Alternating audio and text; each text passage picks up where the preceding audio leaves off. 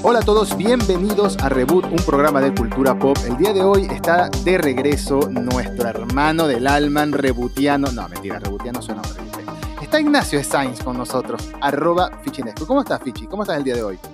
Estoy, estoy muy contento, muy contento, con muchas ganas de hablar del, tema de, que toca para el programa. Eh, la verdad, me entusiasmado con, con, expectativas. Me pasa, me pasa que, es, la primera vez en mucho tiempo en el que, en el que mi película favorita es la que, la que tiene más nominaciones y la que tiene más chance de ganar. Es raro sentir eso, ¿no? Normalmente uno siempre tiene como una predicción a elegir una que no es la que pensamos que va a ganar, pero en el corazón quisiéramos que sí. Por supuesto, ya el título del episodio spoileó a todos los que nos están escuchando de qué vamos a hablar. Vamos a hablar de los nominados a los premios Oscar, a la entrega número 94 de los premios Oscar de la Academia de las Artes y las Ciencias Cinematográficas. Y vamos a hacer nuestras predicciones, porque ¿por qué no? Vamos a sacar la bolita de cristal y vamos a ver si acertamos después cuáles eh, fueron los ganadores en cada una de las categorías, pero vamos a hablar, por supuesto, solamente de las categorías más importantes, las más grandes, las que más te hacen emocionarte, que son mejor película, mejor actor, mejor actriz, actores de reparto, dirección, guion y posiblemente también películas animadas y alguna otra que nos dé chance de hablar o que nos animemos a hablar sobre la marcha, ¿no? Un poquito improvisamos al respecto. No sabemos, bueno, sí sabemos cuáles son las favoritas de cada uno, o al menos yo sé cuál es la de Fichi. Y queríamos empezar hablando de la mejor película del año, 10 nominados nuevamente. Hace dos o tres años fue que incrementó la cantidad de nominados que podía haber en esta categoría, ¿no? Hace 10 años más o menos. 10 años, ok. fue después de Dark Knight, cuando, cuando, cuando quedó esa sensación de que películas populares eh, se quedaban afuera de las nominaciones, a pesar de tener muchas nominaciones técnicas, eh, porque, porque, bueno, se quedaban, las, las, que estaban nominadas eran como las películas del Oscar. Entonces, después de Dark Knight hicieron esa, esa modificación, porque sintieron que era una película que probablemente hubiera estado nominada, haber tenido más de 5 nominadas, que son el número tope para el resto de las categorías. Eh, y ahora tienen nominadas que son, eh, que es una cantidad que cambia de acuerdo a la popularidad de las películas en la fase de nominaciones. Pueden ser, en general han sido entre 8 y 10. El año pasado fueron 8, este año fueron 10 películas. 10 películas, algunas inesperadas a mi parecer. Em, una en específico la estoy mirando en este momento en las notas que tengo. Pero otras como que las que ya esperábamos que, que, que, iban a participar en esta categoría. Por ejemplo, Vamos a comenzar hablando de la que es tu favorita y de todas las nominadas es la que también sería mi favorita para ganar. Eh, no mi favorita en el corazón, porque ese, ese, lugar lo ocupa la película Guillermo del Toro, simplemente por ser de Guillermo del Toro. Pero no, siendo más objetivo, es mi favorita porque de verdad fue la película que más me sorprendió para bien. Entré en la sala de cine, es decir, en mi casa, porque es de Netflix, em, esperando ver algo y me encontré con algo completamente distinto. Ya tú lo habías visto, me, habías, me habías recomendado que la viera. Y me encantó. Estamos hablando del Poder del Perro, The Power of the Dog, dirigida por Jane Campion y protagonizada por Benedict Cumberbatch, Cody Smith McPhee y Jesse Plemons y Kirsten Dunst también como actores de reparto. ¿Qué te parece esta película? Que, hacía en vistazo general que por algo es la favorita, que es la merecedora de la estatuilla de mejor película del año. Eh, mira, cuando hicimos el especial de las películas del año fue claramente mi favorita, para mí lo, el mejor estreno de, 2021 por una enorme diferencia. Eh, y bueno, y tiene la mayor cantidad de nominaciones. Me parece, que, me parece que tuvo un buen equilibrio entre nominaciones técnicas, nominaciones actorales y nominaciones creativas, con, el nombre de Jane Campion eh, repetido varias veces. Me parece, obviamente me parece merecidísima y creo que por el progreso que, está teniendo la carrera hasta ahora, las otras, las otras películas nominadas y los otros, los otros premios que se han entregado, me parece que es muy difícil pensar que otra película le puede pelear a esta. ¿no? Hace mucho que no veía una carrera tan decidida. Bueno, quizás el año pasado. El año pasado me parece que, que no había mucha competencia para, para Nomadland. Y a pesar de que sí considero que el año pasado la selección de películas, aún siendo menos, era una mejor selección, mucho más variada, mucho más interesante, películas más ambiciosas. Esta, creo que mm, tenemos dos obras maestras de las que creo que seguiremos hablando durante años, que son El Poder del Perro y, Drive My Car, la película japonesa. Hmm. Tenemos una película para mí perfecta que va a quedar en el corazón de los fans, pero que creo que nadie, nadie seriamente diría que es lo mejor de su, de su director, que es Licorice Pizza. Eh, tenemos Duna, que todo lo criticable, y la hemos criticado bastante, especialmente en ese especial de lo mejor del año, es una apuesta por una ciencia ficción seria, demandante, inventiva. Eh, West Side Story, que es un espectáculo, yo no la vi West Side Story, pero sí es un espectáculo que tiene su, su atractivo. Y después cinco películas que son, que son, para mí, películas muy menores. Eh, para mí, qué sé yo, no, no en el sentido de, de, mis gustos personales, ¿no? sino en el sentido de eh, lo que representan en la carrera de sus, de sus autores. Y en comparación con las otras. comercialmente, me parecieron pobrísimas. Me parece mm. que Don't Look Up es una película impresentable, Coda es un, es un telefilm, eh, Belfast es un festival de lágrimas que atrasa 30 o 40 años. Eh, Nightmare Alley me pareció un papelón, me pareció, me pareció la peor película de Guillermo del Toro probablemente desde Crimson Peak. Eh, muy, muy mala y fue un fracaso de crítica y de público. Me sorprendió que, llegue tan lejos a las nominaciones. Mientras que King Richard es una, es una, miniserie reducida a una película eh, medio episódica, sin mucha, mucha imaginación, que me parece que más por la temática y por su actuación central tiene, tiene tanto peso en las nominaciones, pero me sorprende ver a esa eh, nominada frente a otras cosas como, qué sé yo, La hija oscura, que tuvo muchas nominaciones, es una gran película, eh, The Worst Person in the World, la película de Joaquín Montrier, que es fabulosa, Macbeth, otra que tuvo nominaciones y no estuvo, Green Knight, la gran, la gran desaparecida de las, de nominaciones, El último duelo también. El último duelo y La Casa de Gucci, las dos películas de Ridley Scott que fueron bastante interesantes, eh, y películas indies como Shiva Baby o o Passing, eh, la película de, de, ¿cómo se llama? De, Tessa Thompson y Ruth Nega, que tuvo muy buena repercusión en, en Sundance y después quedó como, como olvidada. Y me parece que es una película superior a Coda, Belfast, King Richard, a tantas películas que, que uno no sabe, no sabe cómo, cómo terminan haciendo la campaña bien y llegando a esta selección cuando son películas de dentro de un año vamos a, vamos, nos va a costar recordar de qué se trataba. Sí, las vamos a ver olvidados por completo. Eh, creo que eso mismo se nota que Don't Look Up, Netflix hizo una campaña muy grande alrededor de esta película y por eso la vemos ahí, a mi parecer. Eh, la cantidad de publicidad, la cantidad de ruedas de prensa, la cantidad de anuncios, todos los memes de este actor Jonah Hill con, el, con la maquinita de, los pedos que le ponía Leonardo DiCaprio. Todas esas estupideces que se hicieron virales sirvieron para que la maquinaria funcionara bueno, no digo que la película sea mala, solo que verla en la categoría mejor película del año, en los Oscars. A mí me entretuvo, pero Dios, no sé. Creo que tiene que ver con la, con la temática de la película y con, con, este tema de, del cambio climático y esta actitud, esta, esta actitud tan politizada de McKay que le da una campaña fuerte. Y aparte de todas estas películas, es la única que podemos decir fue un verdadero éxito de audiencia. Las mediciones de Netflix la ponen al nivel de cualquier película comercial, casi a la altura de, Red Notice, la película de The Rock, que es la película más vista de la historia del servicio. O sea, fue un fenómeno, fue un, fue un meme real, fue una película que vio todo el mundo.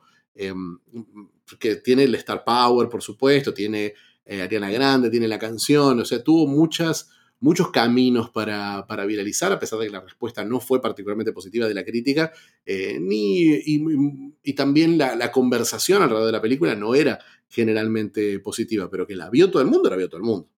Sí, eso es verdad, eso es verdad. Ahora, volviendo a, las, a las categorías, perdón, volviendo a los nominados más, más relevantes para mí, claramente estoy de acuerdo contigo, entre Duna, eh, Licorice Pizza, El Poder del Perro y West Side Story, que me vas a decir que estoy equivocado, me vas a decir que soy muy radical con esto, pero que es un Oscar bait, claro, ¿no? Es este estilo que atrae siempre a la academia, sobre todo a la academia de hace 10 años atrás, que debe quedar muchos de esos jueces ahí, este tipo de musicales son totalmente dirigidos a, ser nominados, a ser galardonados, no sé, a, la academia pareciera gustarle mucho este estilo de, lo, de cine. Eh, hace mucho, yo creo que es más de los Globos de Oro. Eh. Creo, no, no, no creo que sea Oscar Bate, no creo que, tampoco que Spielberg esté particularmente interesado, él ya, ya ganó los Oscars que, tenía que ganar. Eh, me parece que Oscar Bate es Belfast, que es una película mucho más, mucho más, que apunta a las lágrimas eh, que es algo que suele funcionar mucho mejor que la espectacularidad o el musical. Eh, recordemos que el musical más exitoso de, de la última década, que fue La La Land, perdió en los Oscars, a pesar del anuncio apresurado de Warren Beatty, perdió. en, los Oscars. Creo que Belfast, King Richard, eh, Coda, y, mm, esas son películas que tienen, que tienen más el, perfil de Oscar Bate que, que, la misma, mm, que la misma West Side Story o que aún eh, Look Up, porque comedia, sabemos que al Oscar no le gustan las comedias. Sí, ni la ciencia ficción en muchos casos. Pero claramente Duna tiene todos los méritos para estar ahí. No sé si para ganar, pero para estar ahí entre los nominados me parece que los tiene. A nivel cinematográfico es espectacular la película. Y me alegra mucho ver Drive My Car ahí porque es una presencia 100% internacional, como lo fue en su momento Parasite, por ejemplo. ¿No? Sí, sí, sí, me, gustó, me gustó ver la, película ahí, como el año pasado fue la presencia de otra ronda de, de, Tomás Winterberg en, los nominados a, dirección. Eh, me parece que Drive My Car es una, es una obra maestra, es una película que está a otro, otro nivel completamente distinto, la única que considero que está a la altura del poder del perro, eh, y una película que también la vimos en la lista de los mejores del año de absolutamente todos los críticos y mucho del público que la, que la va viendo, ¿no? Porque lo que tiene Drive My Car es que es una película... Es una película accesible, relativamente accesible. Es muy literaria, es muy larga, es una película de tres horas, pero, pero no es una película no es una película agresiva en lo que cuenta, es una historia sobre, sobre, sobre el dolor y que usa distintos elementos, distintos, distintos momentos de la vida cotidiana para, para retratar eso. Me recuerda mucho a, otra excelente adaptación de Murakami que también le fue muy bien, que fue Burning de, de Lee Chandong, la, la película coreana. Qué eh, tiene muchísimo, eh, muchísimo en común tienen estas, estas dos películas, eh, aunque diría que con todo el amor que tengo por, por Burning, Drive My Car es es una película de una belleza memorable. Eh, para mí, un, director que, tenía mucho, mucho apoyo, solamente vi, eh, eh, ¿cómo se llama? Ahsoka 1 y 2, que fue un, melodrama de hace un par de años, pero, pero este año estrenó, estrenó otra película más, Wheel of Fortune and Fantasy. Es un... Es, como un director que, que viene de otro lado, ¿no? Y este fue un año en el que los directores internacionales y las grandes ganadoras de Cannes y de festivales no, no tuvieron mucha presencia, ¿no? Mm. Porque, qué sé yo, eh, yo a, a mediados de año hubiera dicho que por ahí Wes Anderson iba a tener más, más opciones con, con eh, The French Dispatch o la ganadora de Cannes Titan, que es una película recontra agresiva, muy compleja, muy... Eh, que está en las antípodas del Oscar por ahí, pero quién sabe, han entrado cosas más raras. O Annette, la, el musical también extrañísimo de Leo Carax con Adam Driver y, y Mario Cotillard, pero no, no, no las vimos esas. Yo creo que en realidad de las que, tenemos, de las que estamos hablando ahora, hay muchas que no tienen ninguna opción. Está claro que al no nominar a ninguno de los actores de Nightmare Alley, por ejemplo, eh, es una película que no tiene chances de ganar. Porque si a los actores no les gustó, que son el cuerpo más grande de votantes de la academia, no va a funcionar. Lo mismo con West Side Story, que los protagonistas no, no, estuvieron nominados, ni siquiera estuvo el Oscar, la nominación emocional para Rita Moreno, que, que había ganado eh, había ganado el Oscar Mejor Actriz de Reparto por la versión original de la peli. Em, me parece que, que no estar, al no estar King Richard en dirección, eh, al no estar Dune tampoco en esa, en esa categoría, a pesar de todas las, la enorme cantidad de, de nominaciones técnicas, em, me, parece que, me parece que la señal es que esas películas no están en la carrera. Lo mismo con Don't Look Up, que, que se imaginaba alguno que, que por ahí Leonardo DiCaprio iba, iba a estar nominado, quizás Meryl Streep en su papel cómico. Eh, yo creo que de todas estas películas, las únicas que realmente tienen chances eh, son, son West Side Story, por, simplemente por el nombre de Spielberg y por lo que, por vos decías que al Oscar le gusta un espectáculo grande.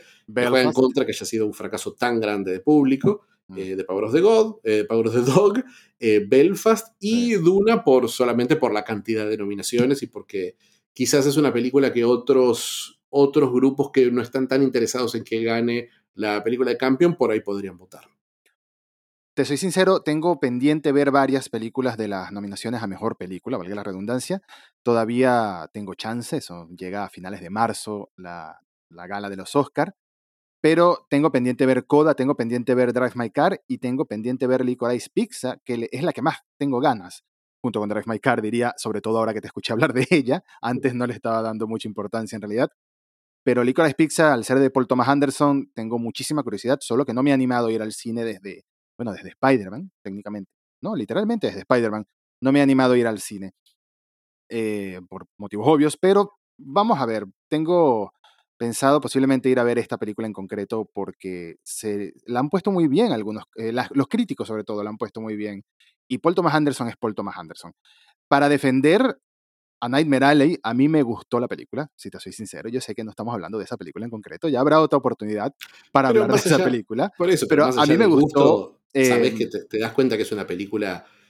Eh, no quiero decir palabras como impresentable, aunque las piense, pero, pero es una película que, que está claro porque tuvo una muy mala respuesta de la crítica y del público. Mm, no lo sé. Yo creo que es una película que se está menospreciando mucho porque a mi parecer visualmente es preciosa, el diseño de producción es precioso, eh, la historia como tal no está mal, está bien a mi parecer, y el arco del personaje principal a mí me gustó mucho, honestamente. de principio a, fin lo disfruté. A mí me gustó mucho, me gustó mucho. Me parece que eh, hubo, una, hubo lo que se llama miscasting. Eh, no me parece que era el actor para ese papel definitivamente. un mm, actor eh, me parece que no, no tiene, no, tiene el rango necesario para, para llegar al punto que tiene que llegar en el final de la película, que es una escena buenísima.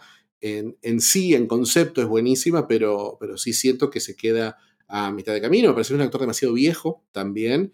Eh, la película empieza, empieza con él abandonando la casa de su padre y decimos, pero esto es un señor de 40 años, ¿qué sentido tiene lo que estamos viendo? acá. Eh, me da la sensación de que supuestamente, de que toda la película se lo trata como un tipo mucho más joven de lo que realmente es. Y es mm. Bradley Cooper, es un actor de 40 años que venimos viendo en pantalla hace 25. Entonces, sí. entonces sí, sí, me parece, sí me parece que eso resulta chocando. Me parece que ese miscasting clave es, eh, sí, sí le afecta mucho.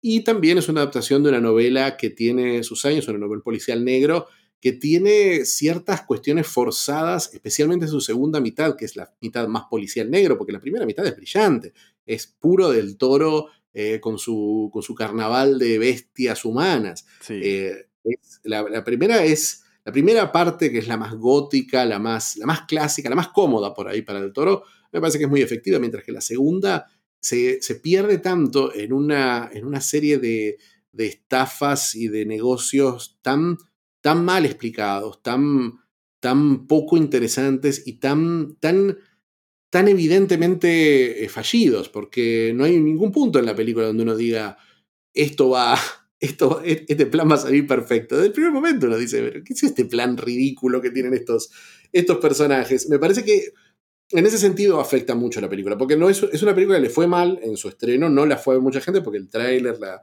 ambientación, los actores, algo no llamó a la, gente a verla, y después tuvo muy mala recepción posterior, tuvo muy mal boca en boca, eh, tuvo mal puntaje Cinemascore, que es el puntaje que le dan los espectadores normales, comunes, los que van a, ver una película, a divertirse un rato, em, van y dicen qué les pareció. Entonces, sí, sí siento que es una película que viene viene, está ahí solamente gracias a una muy buena campaña y el empuje, particularmente de Del Toro, porque Disney no es que haya empujado particularmente bien a, esta película ni a West Side Story. Tienen las nominaciones más por el prestigio y porque ya son directores, entre comillas, del Oscar, eh, que, en sí por, su, por, por, los méritos específicos de la película, que es al revés de lo que pasa con Licorice Pizza, que, que después de unos años en los que, en los que Paul Thomas Anderson estuvo, estuvo como, como metiéndose de querusa en los Oscars, medio de costadito, con películas complejas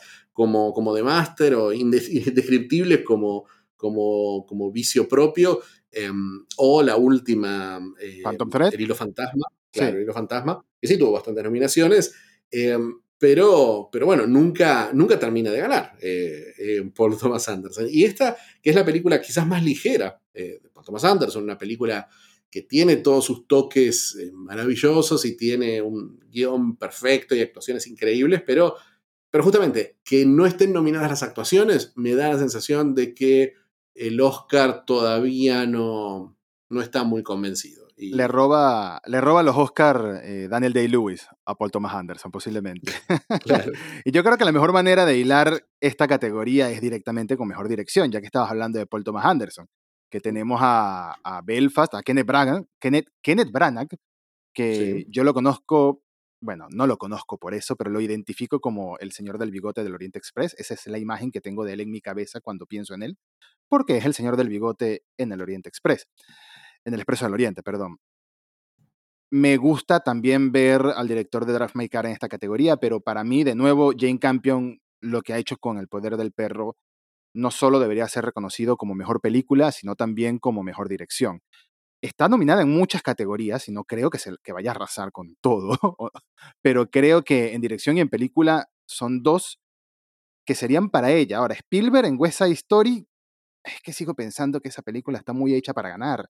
No digo que me guste, pero yo creo que, para ganar. Yo creo que, creo que es una de las candidatas fuertes, eso está claro, pero, pero creo que el, el, el, fracaso comercial de la película y la no nominación de los, de, de los de los actores principales, de los actores protagónicos, en particular de ella, que fue como la revelación de la película, me parece que no es una buena, no es una buena señal. Y Spielberg es el primer musical de Spielberg, y Spielberg es Spielberg, lo ama la academia, pero, pero me parece que lo ama, no lo ama como para premiarlos por cualquier cosa que haga. Eh, no, creo que acá está, está más entre entre nadie. O sea, honestamente, creo que es imposible que alguien le gane este Oscar a Jane Campion. Hubiera dicho que quizás se lo podía pelear eh, Villeneuve, porque, mm. porque es un director que está esa sensación de que, bueno, nunca mm, lo nominaron mil veces. No, no sé si mil veces, pero sí lo nominaron, eh, por Arrival. Eh, no, lo nominaron mil veces, lo nominaron por esa sola.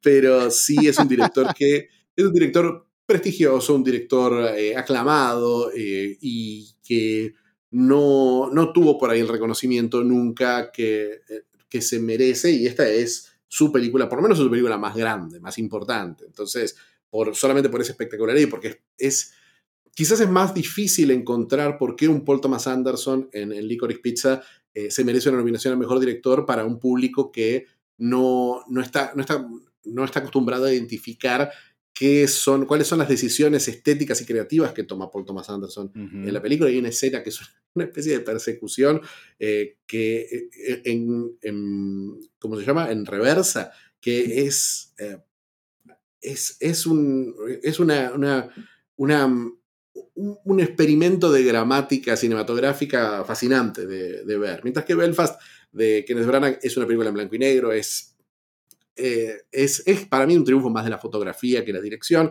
pero Branagh trabaja como, con actores como nadie. Drive My Car, una vez más, una obra maestra, una película de esas que cada, cada, cuadro de la película que hacen marcarlo y colgarlo en la pared.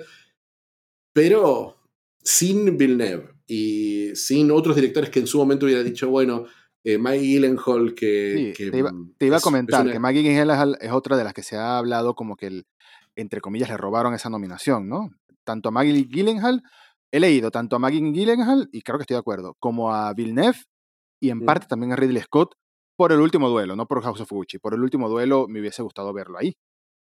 A mí, a mí también. A mí me hubiera gustado ver algunos que estaban medio desaparecidos, eh, pero de todas las nominaciones, para mí el, eh, me parece raro que esté esa lista y no esté un lugar para Dave Lowry, pero, pero bueno, todavía no entiendo qué pasó con The Green Knight, una película que tuvo un millón de nominaciones en, en o sea, que tuvo, que tuvo un, éxito muy grande de la crítica y, premios en, festivales más chicos, pero, pero que se olvidó por completo en toda la, jornada de nominaciones, hasta en los Independent Spirit Awards, que debería, en otro momento hubiera sido una, ganadora segura. Para mí sigue siendo un misterio enorme y esta categoría de la misma forma que mejor película para mí era para Campion, para mí directores para Campion, no hay no hay forma de que ninguno de estos directores se la quite. Entonces, en resumen, mejor película para ti es para El Poder del Perro y mejor dirección es para Campion, ¿no? Sí, para vos. Eso es, ¿quién crees que va a ganar o quién quisieras que vaya a ganar? Quien quisiera que... En realidad... Las dos, ¿verdad? Eh, Yo creo que se mezclan. Vi hace, muy poco Drive My Car eh, y, y, quizás, quizás con un tiempo más para procesarla eh, puede ser que sea una película que me termine gustando más o que termine revisitando más, cosa que no sé si haría con The Power of the Dog, pero, pero sí es una película más amable, Drive My Car también. Entonces es como que tiene, tengo esa, esa debilidad. Sí, pero para mí es campeón y campeón. Eh, no hay vuelta. ¿Para vos? Estoy de acuerdo. Estoy de acuerdo que, eh, de, de Power of the Dog como mejor película. Y Campion como mejor dirección. Esas son las opciones que creo que van a ganar y que al mismo tiempo quiero que ganen, pero veo por ahí una posible sorpresa con West Historia en alguna de estas dos categorías. lo, veo, lo sospecho. No es que quiera, es que lo sospecho. Ahora, las demás no las veo ganando a ninguna. Si soy sincero, no las veo ganando a ninguna en estas categorías. King Richard se habla mucho de Will Smith, que ahora vamos a pasar a hablar de mejor actor y mejor actriz. Empezamos por mejor actor. Eh, se habla mucho de que Will Smith, esta es, este es su año en los Oscars para llevarse la estatuilla como mejor actor por el papel, por el papel que hace de, Richard Williams, ¿no? Del padre de Serena y de Venus Williams, en esta película biográfica, se podría decir, o semi-biográfica, de esta etapa de la vida de las campeonas del tenis, de dos de las tenistas más importantes y mejores de la historia de la humanidad. Pero también se habla mucho de Benedict Cumberbatch, que con su papel en El poder del perro, que a mi parecer fue fascinante. Y también se habla mucho de Andrew Garfield con Tic Tic Boom, que creo que Tic Tic Boom tiene muy pocas nominaciones, si no esta es la única, o en música quizás, pero lo han puesto por el cielo. En Andrew edición está nominado también. Lo han puesto por el cielo, Andrew Garfield. Lo que pasa es que del mismo modo que West Side Story, y lo confieso a todo el que esté escuchando, que no es la primera vez que lo digo, no me llevo bien con los musicales, y voy a ver, voy a ver, voy a verlas para llegar más preparada a los Oscar por, por el simple hecho de hacerlo. No creo que las vaya a disfrutar. O quizás ni las vea. Alguna de las dos. Quizás la de Andrew Garfield, solo por nostalgia de Spider-Man. Sí, eso es lo que voy a hacer. Pero también se habla de Denzel Washington eh, con la tragedia de Macbeth.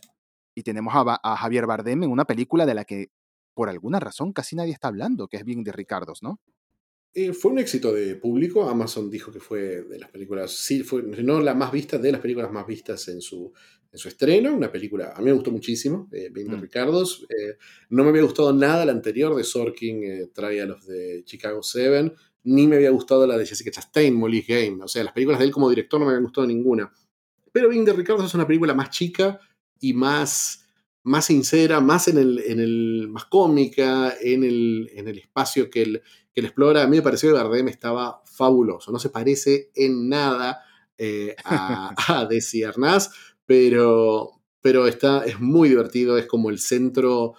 Es interesante lo que hace Sorkin en la película, que es volver a desear más, que en, Lucy, yo, llamo a Lucy, en la, sitcom famosa, Lucille Ball es el personaje gracioso, mientras que Desi Arnaz es, el, es como el, serio, el straight man, eh, que es como el que rebota los chistes de Lucy.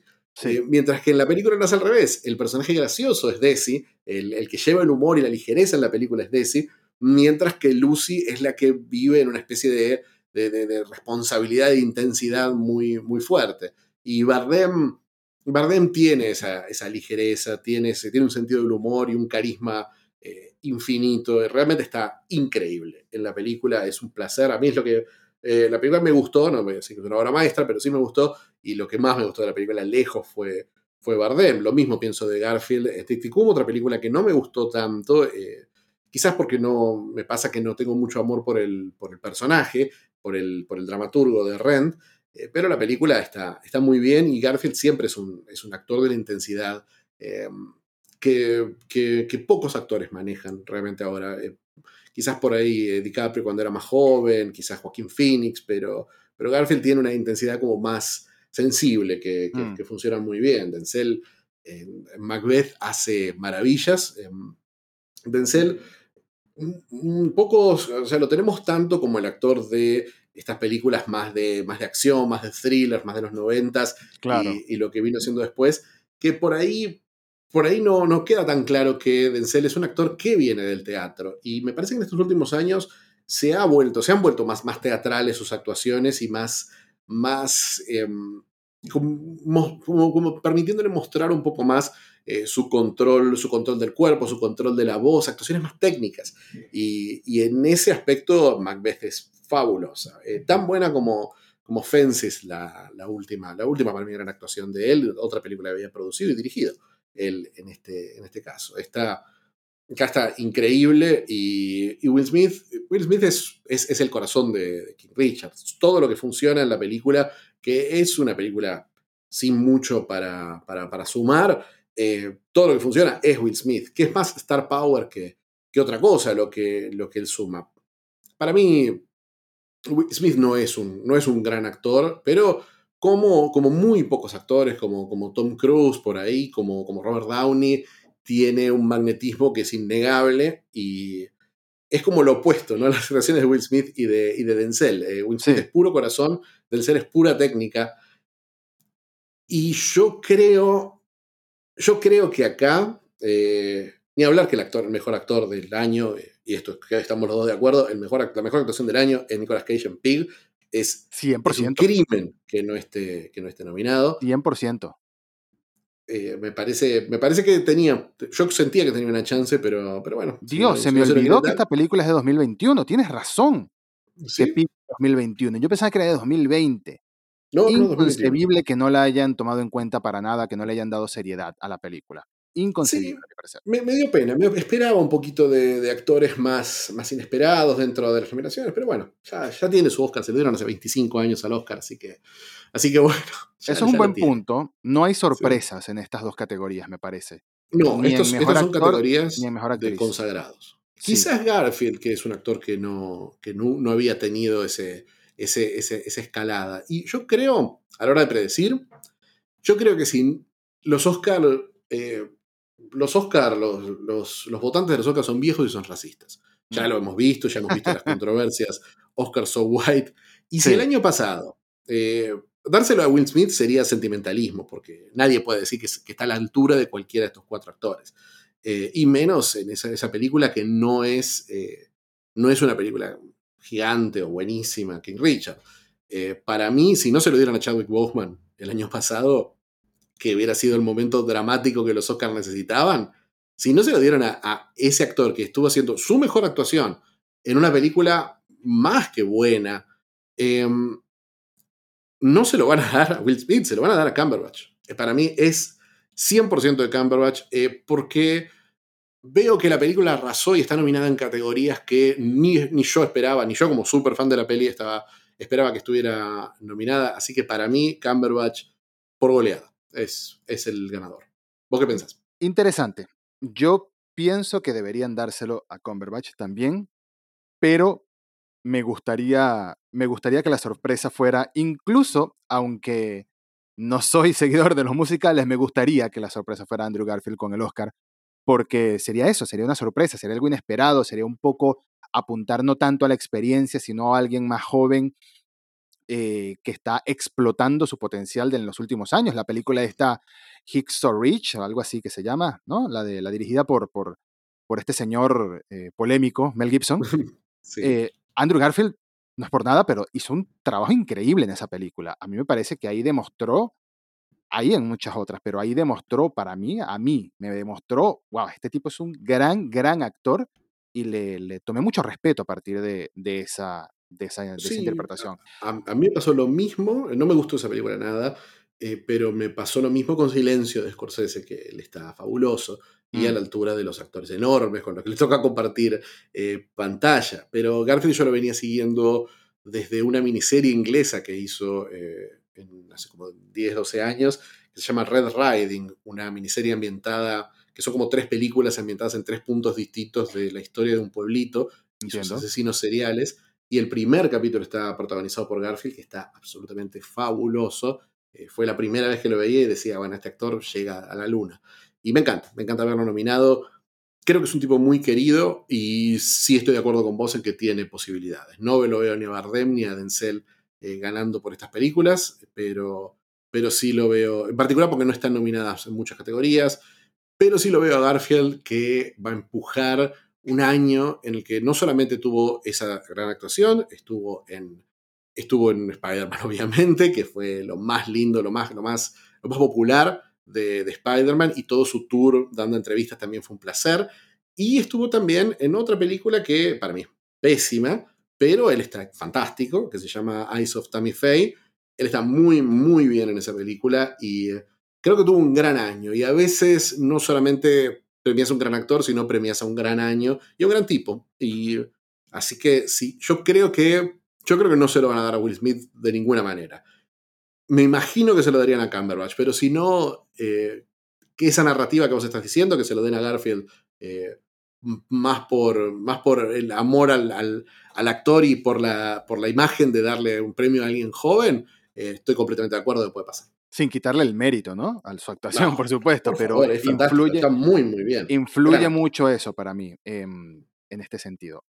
Y tomando en cuenta que mencionaste em, The Eyes of Tammy Faye, Los Ojos de Tammy Faye, pasamos a la categoría Mejor Actriz, que está nominada Jessica Chastain por el papel protagónico en Los Ojos de Tammy Faye.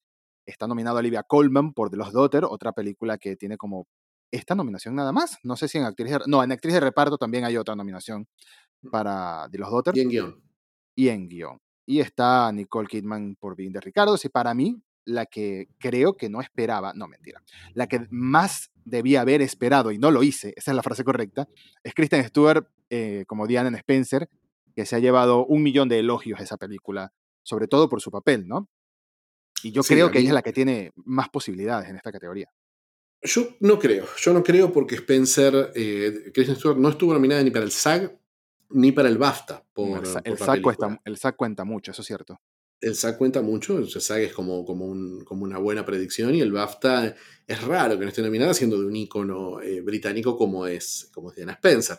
Creo que mm, la película se estrenó hace mucho, la película es, la película es malísima, no solamente es malísima, sino que tuvo la mala suerte, a pesar de que Stuart está fantástica realmente en la película, eh, tiene, especialmente si te gusta lo que hace Stuart, si te gusta esa actuación medio, medio minimalista y entre, entre inexpresiva y un mar interior que, maneja, a mí me gusta mucho cómo actúa ella, me encanta verla en pantalla, pero la película es malísima y especialmente comparada con la última temporada de Crown, que es excelente y que cuenta muchas cosas parecidas.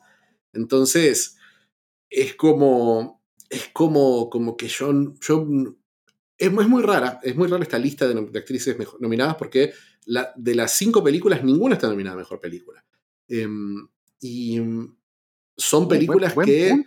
Buen punto, son películas que no han tenido, eh, por ejemplo, Madres Paralelas, la película de Almodóvar, por la que está nominada Penélope Cruz, no, ni siquiera fue la elegida por España para representar al país en los Oscars. Entonces, sí, rarísimo es como que hay narrativas medio particulares. Nicole Kidman, qué sé yo, a mí Nicole Kidman siempre me parece que, es como decía Denzel, es una actriz que trabaja, que tiene una técnica que es insuperable, pero quizás eh, de la forma que está escrita su Lucy en la película no es el personaje más amable del mundo. Para mí, esta categoría es, es, de Olivia Colman. A los Oscars les encanta repetir, les encanta darles 17 Oscars a Francis McDormand y Olivia Colman. Buen punto. Y creo que como no estuvo nominada para Mejor Película ni para Mejor Directora, eh, Maggie Gyllenhaal, creo que el Oscar de Consuelo para la increíble de los dos, una película durísima, fabulosa, excelente, eh, creo que ese premio Consuelo va a ser ese Oscar para Olivia Colman, que viene de unos años, eh, viene, de ganar por la favorita, eh, pero viene también de su actuación eh, que te rompe el corazón en El Padre el año pasado. Entonces, eh, y, es una actriz, una actriz muy activa, muy querida también, que, que creo que el Oscar ya la coronó como la, la, mejor actriz de, de, su momento, de su generación, por lo menos británica. Entonces, creo que es de ella. Creo que es de ella. Creo que Kristen va a tener que esperar. Va a tener otra oportunidad, Kristen, y quizás con una película un poquito mejor que bodrio después. sí, seguramente. Y es muy curioso que Olivia Colman empezó haciendo comedia, básicamente, en, Reino Unido, ¿no? Comedia y a veces comedia muy tonta, con todo el respeto a Edgar Wright, pero Hot Fuzz es una película muy tonta y por eso es que gusta tanto. Es una, actriz, es una, actriz, que vería mucho de televisión, pero hacía muchas comedias, hacía comedias negras, tiene Submarine, que es muy, muy buena. Em, creo que es una actriz que uno está acostumbrado a ver en el fondo, de, eh, haciendo, haciendo suegras y madres y, secretarias y personajes secundarios graciosos, pero ahí dio vuelta, de vuelta a la historia. O de, compañera de. Eh, ay, se me olvidó su nombre, por Dios. En Broadchurch, compañera de. David Tennant. David Tennant es mi, es mi Doctor Who favorito del reboot para acá, del, del reboot para, desde el 2004 para acá. Y se me olvidó su nombre brevemente, pero sí, David Tennant. Esa, esa serie a mí me gustó mucho. Pues, honestamente, no te sabría predecir mejor actriz, porque más allá de que he escuchado mucho mencionarse el nombre de Kristen Stewart, ninguna de las películas que he visto de acá me parece como que me haya dejado wow, pero también es cierto que no he visto de los Daughter. También es cierto que no he visto de los Daughter. Ah, ok, ok, ok. Ah. Estoy, creo que cuando la vea voy a estar muy de acuerdo contigo, porque de resto me parecen un poco secundarias. Eh, o sea, no, no, no secundarias, secundarias que sea una palabra muy fuerte, pero no merecedoras del galardón, a menos que sea como en modo, bueno, si esto es lo que hay, te lo doy, ¿no? Si estas son las opciones, ¿qué más queda? Podemos seguir también hablando de los Daughter en Mejor Actriz de Reparto, ahora, intercambiamos el, el, rol, empezamos por Actriz de Reparto, el orden, con Jessie Buckley, nominada eh, como mejor actriz de reparto de The Los Daughter. Está también una actriz de West Side Story. Está Judy Dench con Belfast, que debe tener un montón de nominaciones, pero no sé si tiene un Oscar, Judy Dench. Claro que tiene un Oscar, como la reina Isabel en Shakespeare Apasionada. Ah, bueno, fantástico, muy merecido. todos los premios que le den a Judy Dench y a Maggie Smith, yo los voy a aplaudir, sean merecidos o no. Le pueden dar un Oscar a Maggie Smith por Downton Abbey y lo voy a aplaudir también, no me importa. Soy muy fan de esas dos señoras. Y está Kirsten Dunst del Poder del Perro, que me pareció una actuación fantástica, aunque al mismo tiempo me recordaba mucho.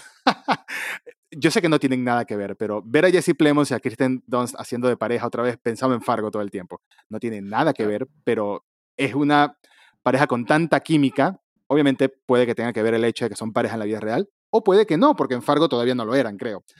Pero Kirsten Dunst lo hace fantástico en El Poder del Perro, como todos los actores principales de esa película. No sé, yo quisiera esa es la palabra. Te faltó. Ah, y por supuesto, que me faltó la actriz de King Richard, que es. Ellis. Y, Ellis, sí. Y Ariana DeBose es la actriz de, West Side Story, que dicen que es, que es la favorita, que tiene el papel. Eh, el papel más. Eh, el, papel, el papel más llamativo por ahí, que es el mismo, porque ganó Rita Moreno en, en su año, cuando, cuando estuvo en la versión original. Entonces, por lo que dicen, es el premio de la misma forma que hablábamos del premio Consuelo para los Dotter, acá el premio Consuelo va a ser para Ariana DeBose. Jessie que está increíble eh, en, en, De los Dotter como el personaje de Olivia Colman, pero más joven. Eh, y creo que viene, viene de una carrera impresionante con I'm Thinking of Ending Things, su actuación en Chernobyl, en la última temporada de Fargo. Qué gran eh, película. Me encanta. Y, películas, y películas muy chiquitas como Wild Rose, que me, gustó mucho, Rosa Salvaje, una película en la que hace una, una cantante de música country escocesa, eh, que es divertidísima, excelente, y ella, ella siempre está, está fantástica, pero creo que a ella le, le van a tocar millones de nominaciones. Quizás me parece que también, esta es, esta es como la, la, categoría más, más dudosa, me parece que todas tienen posibilidades, porque Judy Dench eh, siempre es una de las favoritas del Oscar y es el personaje más lindo de, Belfast, como la abuela del, protagonista. Eh, me parece se llama abuela el personaje. se llama abuela, se llama abuela. Eh, eh, en castellano, rarísimo que en la película irlandesa se llame abuela. y creo, pero creo que todos, creo que, que, también puede haber un premio consuelo para Johnny Ellis por King Richard, aunque no es una, no es una enorme actuación tampoco, de una, actriz muy, muy buena.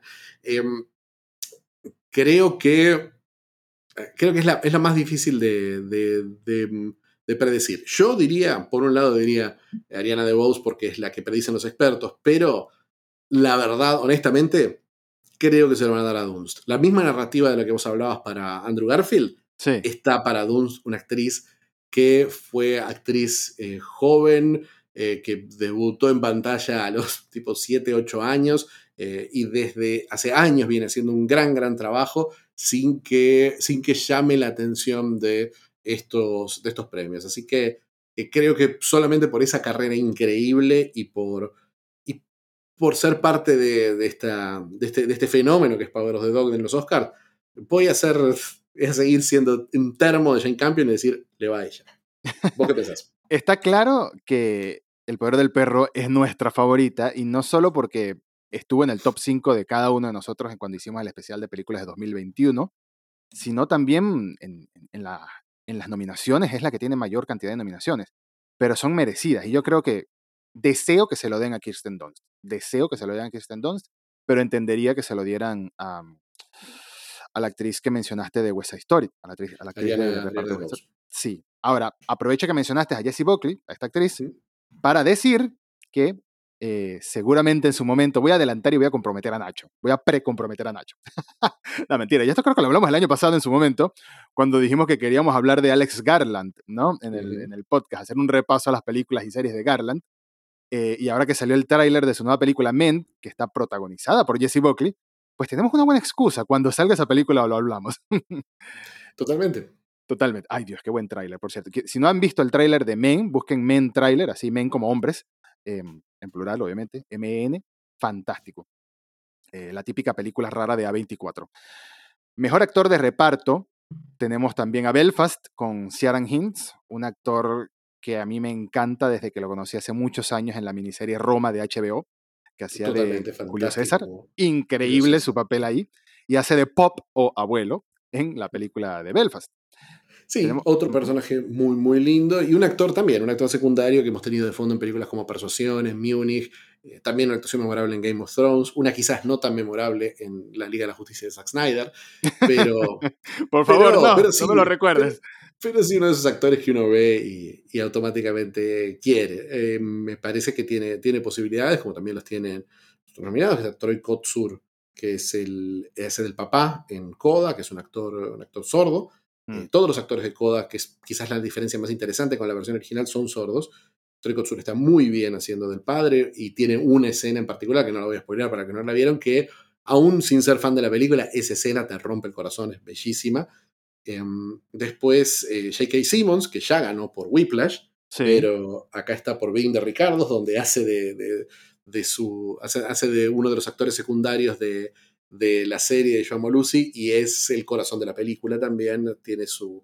su mm, tiene, tiene esa. es, como el anti-personaje de, de, Whiplash. Eh, es un personaje que busca, que busca desactivar los conflictos. Está muy bien, muy gracioso como es él.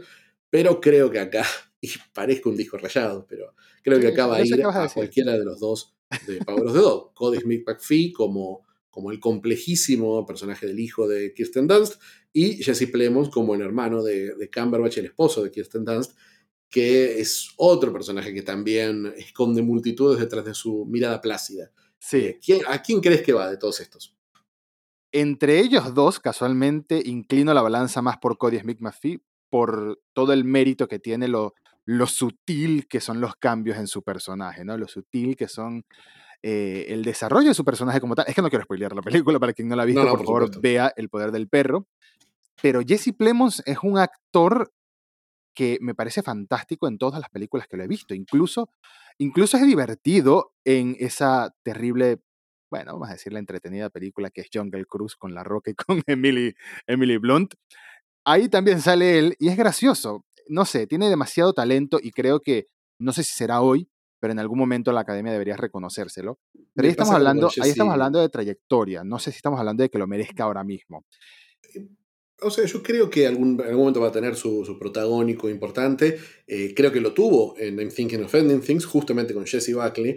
Eh, ahí estuvo fabuloso, me pareció un crimen que no lo hayan que no lo hayan nominado, pero también creo que es un director que tarde o temprano va, un, un actor que tarde o temprano va a tener ese, ese reconocimiento. Lo siento como un Philip Seymour Hoffman. De, Ajá, exactamente. Exactamente. Eh, justamente como Philip Seymour Hoffman es un actor que podía estar haciendo los dramas más complejos y a la vez podía mm, hacer, qué sé yo, hacía ese personaje de comedia que hacía en esta película en Alone Came Polly con Jennifer Aniston y Ben Stiller, es un personaje hilarante, eh, y lo podía hacer, o sea, si quería, si quería ser Jack Black, podía, y si quería ser el, Marlon Brando, también podía. Philip Seymour Hoffman lo mismo tiene, tiene Plemons. Yo creo si quería ser odioso y repugnante, lo tenemos en Patch Adams, que genial también. Totalmente. Eh, entonces, bueno, yo creo que, mm, que McPhee va, mm, va, va a ser el, ganador también. Completamente de acuerdo eh, con vos. Me parece que es este, este actor joven y este personaje tan perfecto e inolvidable que se lo va a llevar. Así que bueno, para mí, para mí va a ser una de esas ocasiones especiales en los Oscars donde una película raza eh, la veo con, todas las, con todos los números listos eh, y en la, en la próxima categoría también. En la próxima categoría también, que es mejor guion adaptado, por supuesto. En la que tenemos a Drive My Car, tenemos a Duna, tenemos a The Lost Daughter, tenemos al Poder del Perro y tenemos a Coda. Una categoría complejísima, a mi parecer. Es una, masacre. Todos esos guiones son buenos. Aún si no sos muy fan de Duna, lo que hicieron para, para convertir y para adaptar la novela, una novela tan interna, tan compleja, tan difícil de, seguir, eh, convertirla en una película de ciencia ficción y de acción eh, válida. Eh, lo mismo pasa con Coda, que Coda rompe muchísimas de las cosas que hacía el original. Drive My Car es, es una locura, ese, ese guion es perfecto. Em, y, también está basado en un cuento que creo que tiene 40 páginas el cuento y la película dura 3 horas.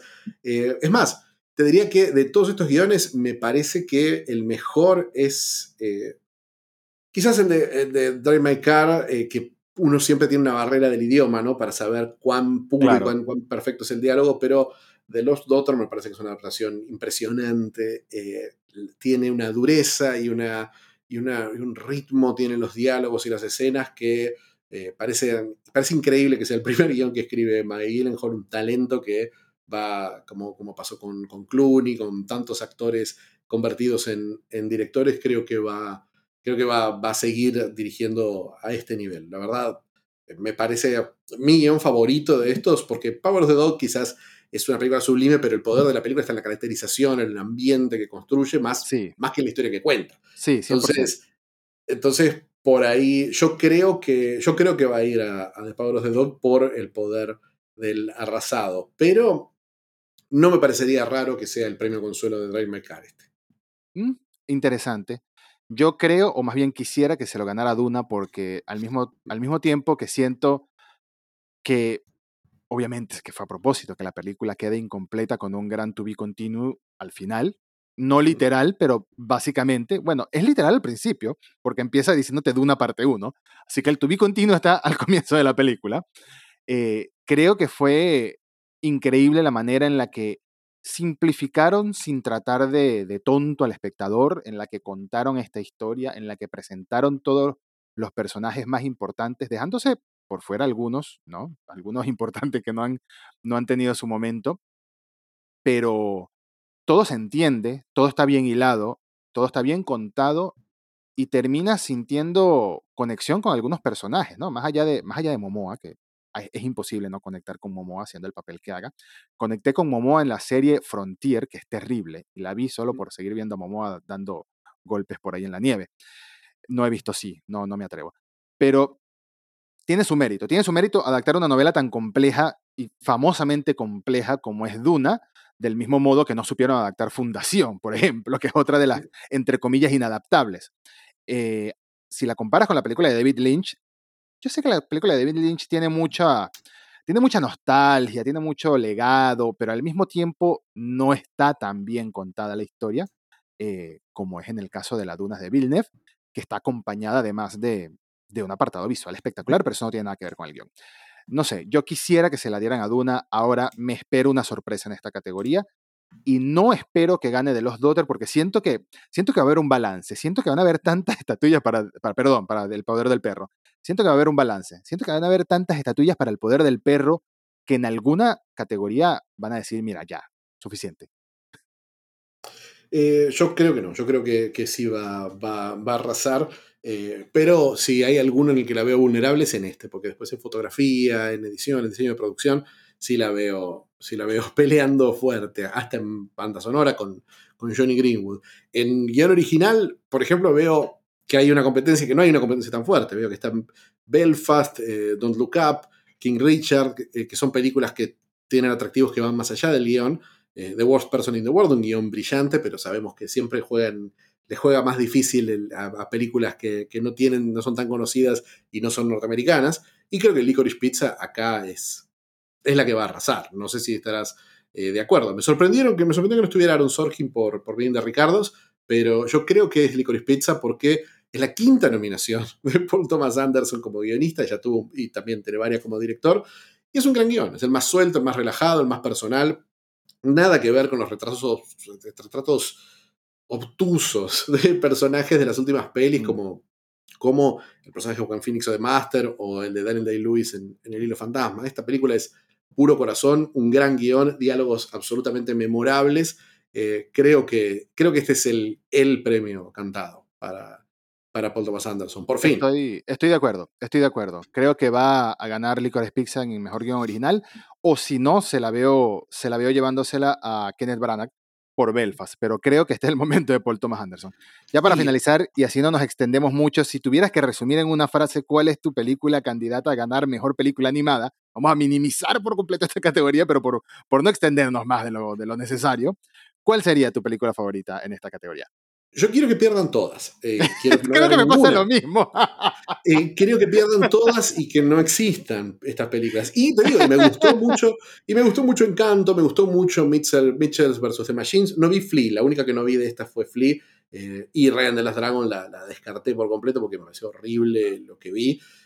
los primeros 20 minutos no me gustaron, pero en un año en el que había tan, cosas tan buenas como Bell, como La Cumbre de los Dioses, como aún la, misma, aún la peli misma de Evangelion, me parece un crimen, un crimen que no haya habido una sola nominada fuera de eh, el fenómeno Flea y tantas películas comerciales eh, sin, mucho, sin mucho vuelo norteamericanas. Bell en particular me parece que es una obra maestra a la altura de cualquiera de estas películas. Es terrible, es terrible. Esta categoría deberían bautizarla, voy a ser un poco injusto, pero esta categoría deberían bautizarla mejor película de Disney Pixar o de alguna de las dos. O sea, es, así. O de Sonic, es lo mismo. O sea, eh, no sé, yo Ryan, de las Dragon, el mérito que le doy es Aquafina. Hizo lo que pudo con el guion que le dieron y es graciosa. Escuchar su voz siempre es graciosa. Pero más de ahí, no lo sé. No, no pude con esa película. Ninguna película me parece eh, que tiene nada no sé, no, no, no me convencen. The Mitchell versus The Machine es la única, es la, es la que yo diría, ok, esa, y porque es la, la más divertida de todas, a mi parecer, es la más divertida. Em, sí, yo sé que hay muchos fanáticos de Encanto por ahí, pero no, para mí Mitchell versus The Machines, creo que estoy sesgado también por el cariño que le tengo a la gente responsable de Into the Spider-Verse, pero no sé, hay un talento ahí en ese equipo que podría ser este año eh, merecedor de reconocimiento por esta película. Y si no, seguro gana Encanto, no sé, no sé. Ya esta categoría... Eh, de las nominadas me parece la mejor, Mitchell, pero Encanto es un fenómeno. Eh, es un, fenómeno. sorpresa. Yo creo que le va, que le va Encanto, pero en mi corazoncito Mitchells tiene, tiene, tiene toda su onda. Bueno, les dejamos mejor documental corto, todas esas categorías tan emocionantes para muchos, mejor documental corto, mejor cortometraje animado, mejor canción original y todo eso para que ustedes mismos decidan cuál es la película que creen que van a ganar, pero nos despedimos por ahora y nos veremos después de los Oscars para comentar, me imagino, para ver cuántas acertamos, cuántas no. Mientras tanto, yo me voy a ir preparando con las películas que me faltan. Voy a ver de los Daughter y Drive My Car, que son las más grandes que me faltan ver. Y nada, Fichi, como siempre, un placer tener estas charlas contigo. Un placer, un gusto, muchas gracias por invitarme y, espero que hagamos por lo menos un espacio, alguna charlita post-Oscar para ver qué, qué nos parecieron los premios. 100% seguro que sí. Un abrazo a todos y como siempre, hasta la próxima.